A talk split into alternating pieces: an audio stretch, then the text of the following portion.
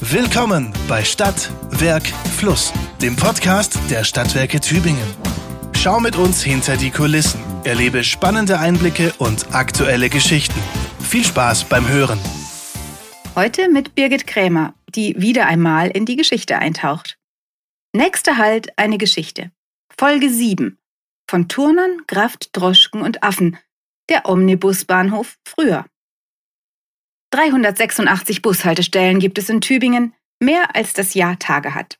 Ihnen ist diese Serie gewidmet, denn sie haben Interessantes zu erzählen. Und weil manche Orte besonders viele Geschichten in sich tragen, geht es heute ein zweites Mal an unseren ZOP, den zentralen Omnibusbahnhof, den wir Ende Juli nach langem Umbauen mit einem so fröhlichen Fest neu eingeweiht haben. Wie sah es hier früher aus, als er 1960 entstand? Oder noch früher, als die allerersten Busse hier abfuhren? Ich will mit euch im Fotoalbum blättern und eine Runde drehen durch Tübingens Verkehrsgeschichte. In der letzten Folge habe ich davon berichtet, wie sich der Europaplatz vorm Tübinger Hauptbahnhof gerade in einen richtig schönen Ort verwandelt, wie unser neuer Zopp aussieht und wer alles mitgewirkt hat an seiner Entstehung, von den ersten Vorplanungen bis zu den letzten Stromanschlüssen. Die aufregende Nacht der großen Umstellung zum 27. Juli ist geschafft. Die Einweihung hat tausende Neugierige und Feierlustige angezogen. A's und O's in der Fahrradtiefgarage und vor der Seefontäne, entspannte Kaffeebesucher, rockende Bands und viele, viele Kinder, die an unserem SWT-Glücksrad drehen wollten. Nun drehen die Tybusse ihre ganz neuen Runden und inzwischen ist auch die erste Verwirrung überwunden, die einige leider noch unfertige Steige verursacht hatten. Die Fahrgäste, die Fahrerinnen und Fahrer können sich in der ruhigeren Ferienzeit an die neuen Wege und Abläufe gewöhnen, bis es im September dann wieder rund geht. Hans Zeutschel ist Stadtwerke-Bereichsleiter Verkehr und Geschäftsführer der SWT-Tochter Tybus. Auf den neuen ZOP hat er sich sehr gefreut, ebenso wie sein ganzes Team. Die haben sich alle richtig ins Zeug gelegt und die große Betriebsumstellung teils schon sehr lange vorbereitet. Hat alles gut geklappt. Die Erleichterung ist groß. Nicht nur bei Hans, der viel von Tübingens Busverkehr zu erzählen weiß. Ich selbst finde es ganz wunderbar, was aus diesem früher so tristen, funktionalen, manchmal nervigen Platz geworden ist. Ein Übergangsort der eher unangenehmen Sorte war der alte Zopp für mich wo man zwangsweise Zeit verbringen musste, auf dem Weg von A nach B. Am besten mit der Nase im Buch oder aufs Handy starrend. Nix wie weg hier. Und jetzt? Will man gerne verweilen, sich einen Kaffee gönnen und wenn erst der Park fertig ist? Wisst ihr überhaupt noch, wie es hier aussah, bevor die Bagger kamen? Wie ihr das schon von mir kennt, möchte ich den Blick noch weiter in die Vergangenheit lenken. Und die ist überraschend und hält so manches Déjà-vu bereit. Denn nicht erst heute, sondern immer wieder hat sich Tübingen seinen Stadteingang neu erfunden. So alle 50 bis 60 Jahre. Das verrät viel vom jeweiligen Zeitgeist. Tatsächlich hat das Feiern und Flanieren an diesem Ort Tradition. Und haben nicht unsere Eltern als Kinder hier sogar Affen bestaunt? Ja, das Gelände vor dem Bahnhof wurde schon auf vielerlei Art genutzt. Aber mal der Reihe nach. Wie hat das eigentlich angefangen mit den Bussen hier? Wir machen einen großen Zeitsprung. Alles hängt mit dem Bahnhof zusammen. Natürlich. Die Eisenbahn verschaffte Tübingen 1861 Anschluss an die große, weite Welt. Wer hier aus dem Zug ausstieg, ging meist zu Fuß weiter oder fuhr mit der Pferdekutsche. Wäre ich damals unter den Passagieren gewesen, hätte ich erstmal viel Grün gesehen, hier waren nämlich die sumpfigen Neckarauen, der sogenannte mittlere Wörth. Der Anlagenpark war noch Zukunftsmusik, aber es gab prächtige Alleen, gleich mehrere parallel, die Anfang des 19. Jahrhunderts zur Stadtverschönerung angelegt worden waren. Die Kastanienallee, heute Europastraße, die zum Hotel Goldener Ochse führte, heute steht da das Kaufhaus Zinser. Die Akazienallee, heute Ulandstraße, und die noch bestehende, wohlbekannte Platanenallee. Auf dem Bild im Blog kann man das gut sehen. Ich hätte damals die mäßig befahrene Bahnhofstraße überqueren müssen, dann den schnurgeraden Fußweg zu den Alleen und weiter in die Stadt genommen. Ein befahrbarer Platz existierte vor dem Bahnhof noch nicht. Auf den Wörthwiesen, genau da, wo später der Busbahnhof hinkam, wurden Feste gefeiert. Es gab Sänger- oder Turnertreffen, Freilichttheater und Kasperle im Sommer und eine große Schlittschuhbahn im Winter. Besonders repräsentativ war diese Bahnhofsgegend nicht. Das fand man schon um 1900 und plante eine komplette Neugestaltung. Und das klang beinahe genauso wie heute. Ziel sei es, einen für eine Stadt würdigeren Eintritt, als es bis jetzt war und leider noch ist, zu erstellen, lese ich in den Tübinger Blättern von 1901. Darin präsentierte Universitätsgärtner Schelle vom Verschönerungsverein seinen Entwurf einer Parkanlage mit See.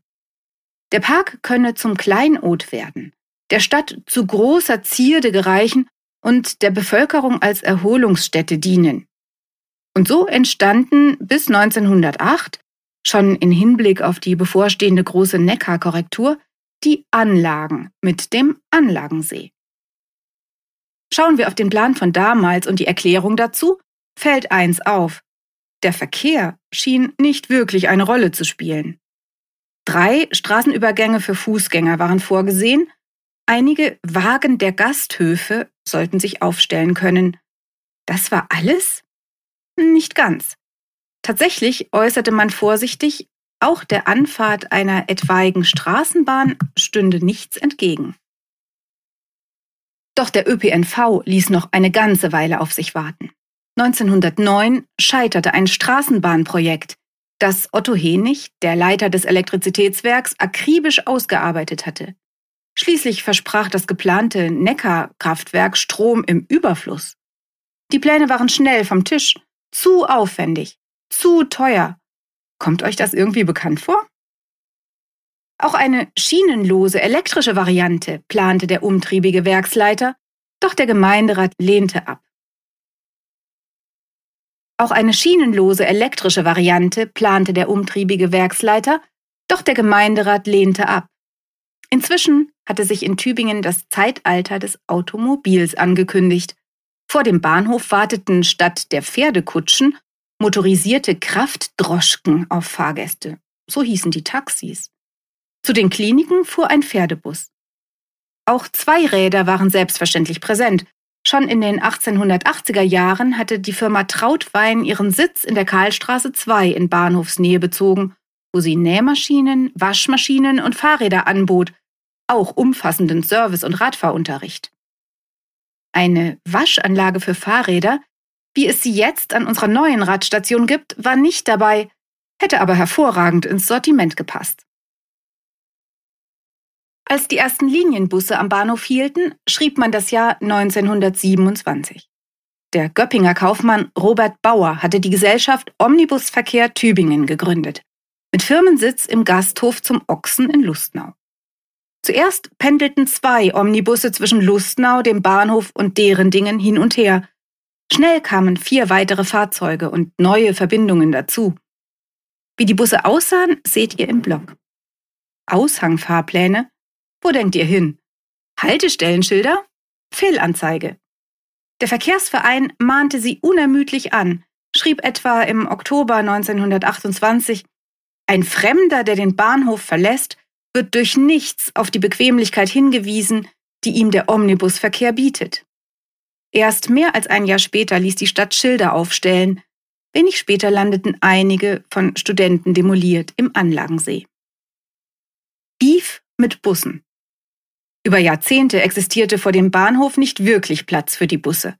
Sie hielten entlang der Bahnhofstraße und machten den Kraftdroschken Konkurrenz. Das gab oft Streit, denn manche Droschkenführer passten die Wartenden ab und unterboten die Ticketpreise. Wäre ich damals in den Bus nach Lustnau gestiegen, hätte ich für meine Fahrt 20 Pfennig bezahlt. Klingt günstig, doch das täuscht.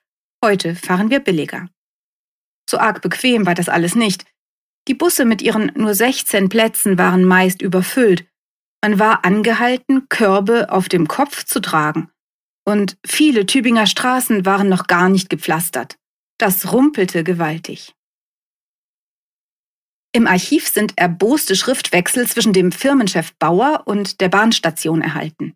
Die beklagte sich nämlich über das Wenden der Busse vor dem Bahnhofsabort. Das störte. Das Wendemanöver wurde vor den Bahnübergang beim heutigen Wildermuth-Gymnasium verlegt. Doch schon kam die nächste Beschwerde.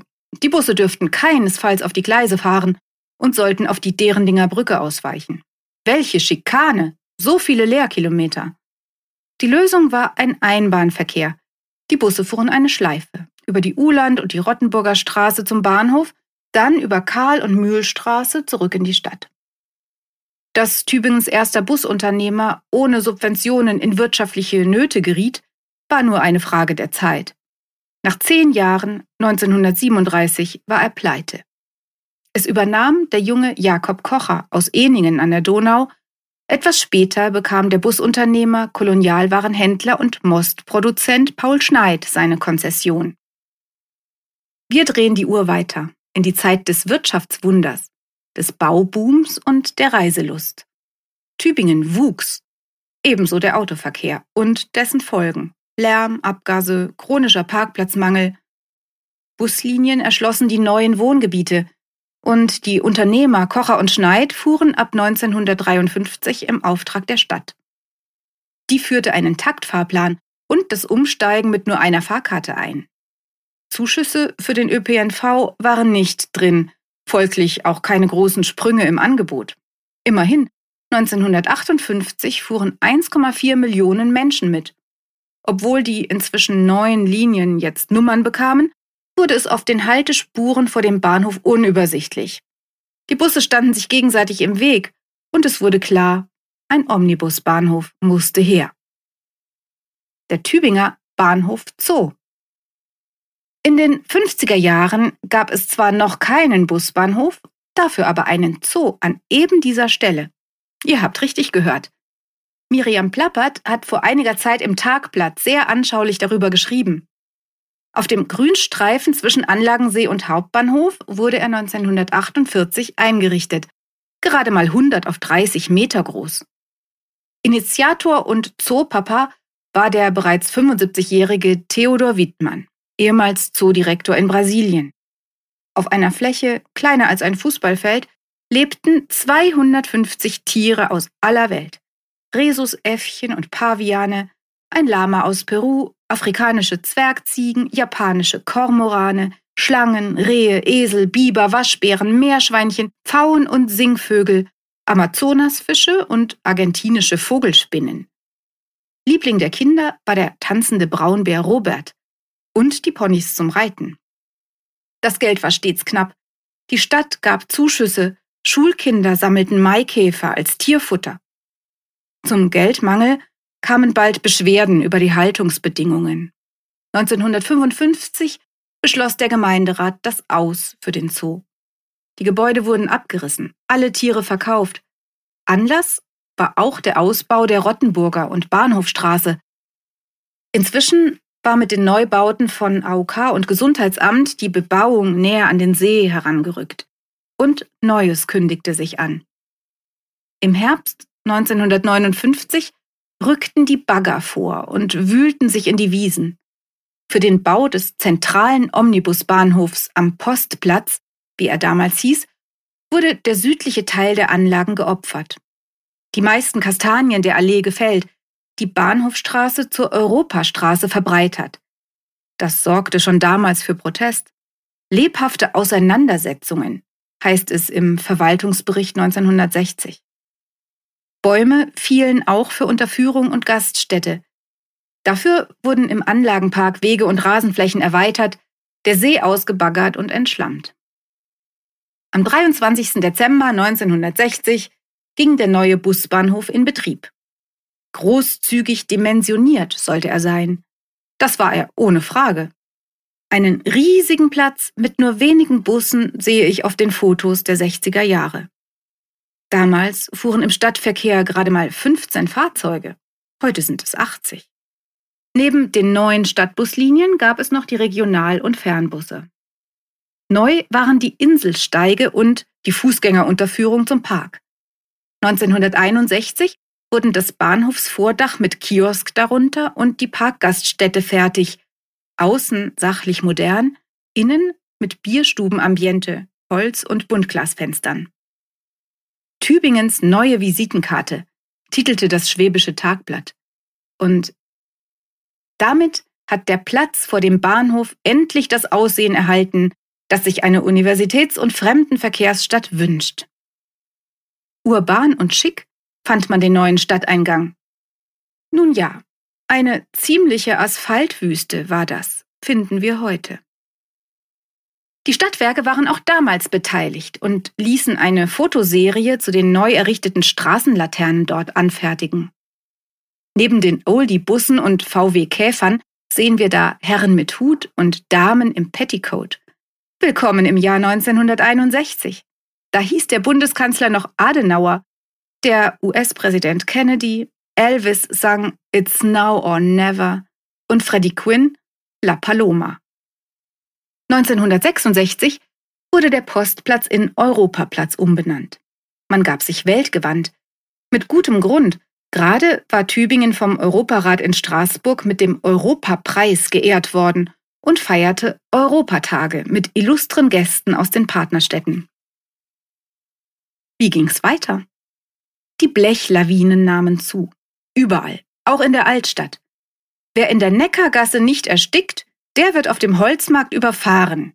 Das war ein Tübinger Spruch jener Zeit.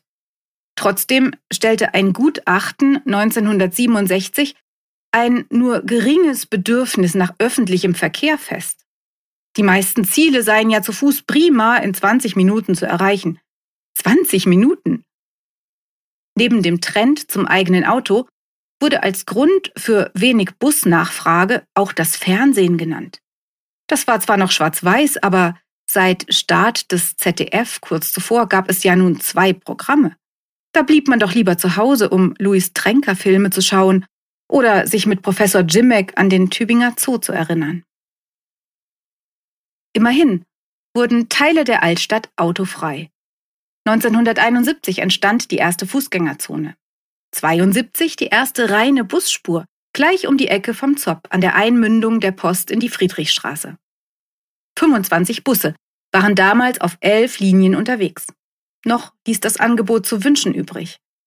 Der Nahverkehr fährt hin und her, doch meistens sind die Busse leer, schrieb das Tagblatt 1975. Denn er fahre an seinen Aufgaben vorbei, sei verworren und unpraktisch, das Umsteigen beschwerlich. Ein Gutachten brachte die Schwächen und Möglichkeiten auf den Punkt. Kernaussage? Der Stadtverkehr muss attraktiver werden, doch die Privatunternehmer Kocher und Schneid könnten ihn nicht ohne Subventionen betreiben. Kurz, doppelte Dichte, doppelte Kosten. Erstmals gab die Stadt Zuschüsse, übernahm Planungskosten und führte Verbesserungen ein. Wäre ich 1978 am Bahnhof angekommen, hätte ich in einen der ersten Tübinger Gelenkbusse einsteigen können, die Großstadtflair verbreiteten, wie man fand. Und ich hätte meinen Fahrschein in einem der niegelnagelneuen Fahrkartenentwerter abgestempelt. Die 80er Jahre brachten Anti-Atomkraft und neue deutsche Welle, Computer und Karottenhose. Und für den Tübinger Stadtverkehr einen großen Wurf mit dem bahnbrechenden Konzept des städtischen Verkehrsplaners Wolfgang Lang, Durchgehende Linien, besseres Umsteigen, kürzere Takte, ein flächendeckendes Netz. Nirgends ist die nächste Bushaltestelle mehr als 300 Meter entfernt. Die Busse wurden als Typbus in zahlreichen Kampagnen beworben und sie wurden einheitlich rot-gelb. Warum? Ganz einfach. Das sind die Farben des Tübinger Wappens. Monats-, Jahres- und Sonderaktionskarten hielten Einzug. Und tatsächlich stieg die Zahl der Fahrgäste in drei Jahren um rund 40 Prozent und machte den Tybus 1988 zum erfolgreichsten Nahverkehr bundesweit. Mit unserem Tybus-Chef Hans Zeutschel schaue ich ins Fotoalbum. Diese Zeit kennt er gut. Da jobbte er als junger Student als Linienbusfahrer bei der Firma Kocher und erinnert sich noch an die ersten rot-gelben Busse 87, inklusive Kennzeichen. Schon als Kind war er von Bussen fasziniert, hat sie gerne am Busbahnhof beobachtet durfte sogar mitfahren, als der erste Gelenkbus für Tübingen abgeholt wurde. Er hat viele Erinnerungen an den Zopp, an die große Bahnhofsuhr, an Wartehäuschen, die so arg dicht an den Steigen standen, dass Busse öfter mal anstießen und Glas zu Bruch ging. Je nachdem, ob Kocher oder Schneidfahrern das passierte, haben wir mitgezählt, nach dem Motto 3 zu 2 für Kocher, erzählt er. Mit den Jahren sei es immer voller und unübersichtlicher am Busbahnhof geworden, der ja für viel weniger und viel kleinere Fahrzeuge konzipiert worden war. Busse, die sich gegenseitig blockierten, Menschen, die überall herumliefen. Ein Glück, dass dann nicht mehr passiert ist, sagt Hans. Springen wir zurück in die Gegenwart. Heute führen die Stadtwerke Regie im ÖPNV. Eine gute Sache, denn so kann das Defizit mit den Gewinnen der Energiesparten verrechnet, das Angebot immer besser und die Tybusflotte immer umweltfreundlicher werden. Um nochmal ein paar letzte Zahlen zu nennen, heute bringen 80 Tybusse pro Jahr mehr als 20 Millionen Fahrgäste ans Ziel und fahren dabei etwa 4 Millionen Kilometer. Fünfmal bis zum Mond und zurück. Hätte man sich nicht träumen lassen, als das vor beinahe 100 Jahren anfing mit den ersten beiden kleinen Busle. Bald sind hier auch die letzten Bauzäune weggeräumt. Ich kann euch nur empfehlen, schaut mal vorbei am neuen Zopp. Testet das Fahrgefühl in einem neuen E-Bus, probiert die beeindruckende Fahrradtiefgarage aus oder trinkt einen Kaffee am Anlagensee und denkt über den Wandel der Zeit nach, an diesem Ort, der sich immer wieder ganz neu erfindet. Das war Stadt, Werk, Fluss, der Podcast der Stadtwerke Tübingen. Vielen Dank fürs Zuhören.